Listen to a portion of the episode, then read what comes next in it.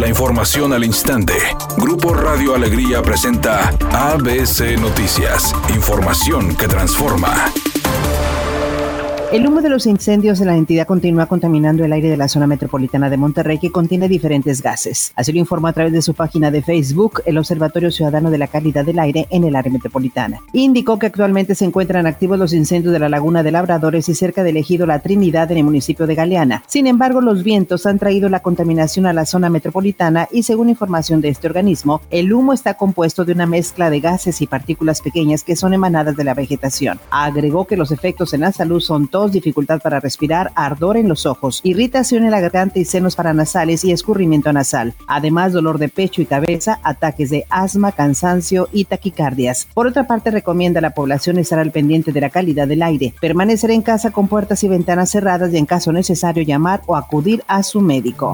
A pesar de que algunos países de Europa suspendieron la aplicación de la vacuna de AstraZeneca por supuestos riesgos para la salud, México la seguirá adquiriendo y suministrando, señaló la Secretaría de Relaciones Exteriores. Dijo que mientras no exista una recomendación expresa de la Organización Mundial de la Salud o estudios científicos que lo avalen, nuestro país la seguirá adquiriendo. Incluso señaló que AstraZeneca es la vacuna que México pidió a préstamo a los Estados Unidos.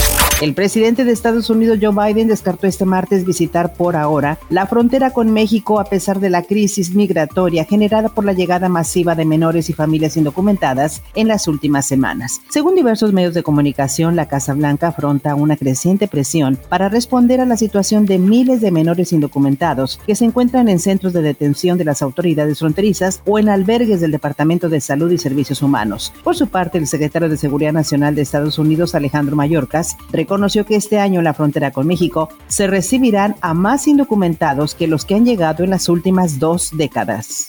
Editorial ABC con Bernardo Pérez. Un tema que sin duda preocupa es cuándo reabrirán las escuelas en Nuevo León. El gobierno estatal dejó entrever que será después del verano y el gobierno federal ha dicho que solo cuando hayan sido vacunados todos los maestros. Lo cierto es que no hay certeza alguna. Diversos estudios y la experiencia de miles de familias confirman lo grave que ha resultado para los niños, tanto en lo emocional como en su desarrollo, el no tener clases presenciales. Pero también es cierto que al momento no hay condiciones para un retorno seguro y es muy probable que para ello todavía nos falten varios meses.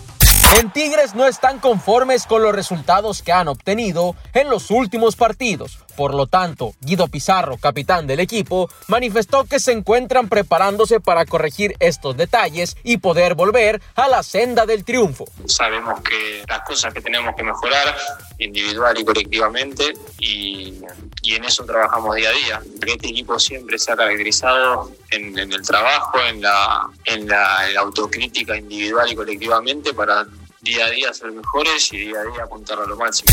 La cantante Lucero desmintió que tenga COVID. Dijo que si lo tuviera no tendría por qué ocultarlo, que afortunadamente el virus no le ha llegado, que está siendo muy precavida y extremando cuidados y que si le llegara a tocar, obviamente lo diría, porque dice que es un virus y que nadie se lo busca, que está en todas partes. En estos momentos se registra un accidente sobre la José Vasconcelos en dirección de oriente a poniente a la altura de la calle Manuel Doblado. En el municipio de San Pedro no se reportan lesionados, pero sí hay tráfico lento, tómenlo en cuenta. También se reporta un accidente en la avenida Alfonso Reyes en su cruce con Ricardo Margain. También en el municipio de San Pedro hay carga vehicular en ese lugar. Sea paciente si circula por ese sitio. Y recuerde siempre utilizar su cinturón de seguridad y no se distraiga con su celular mientras conduce. Que tenga una excelente tarde.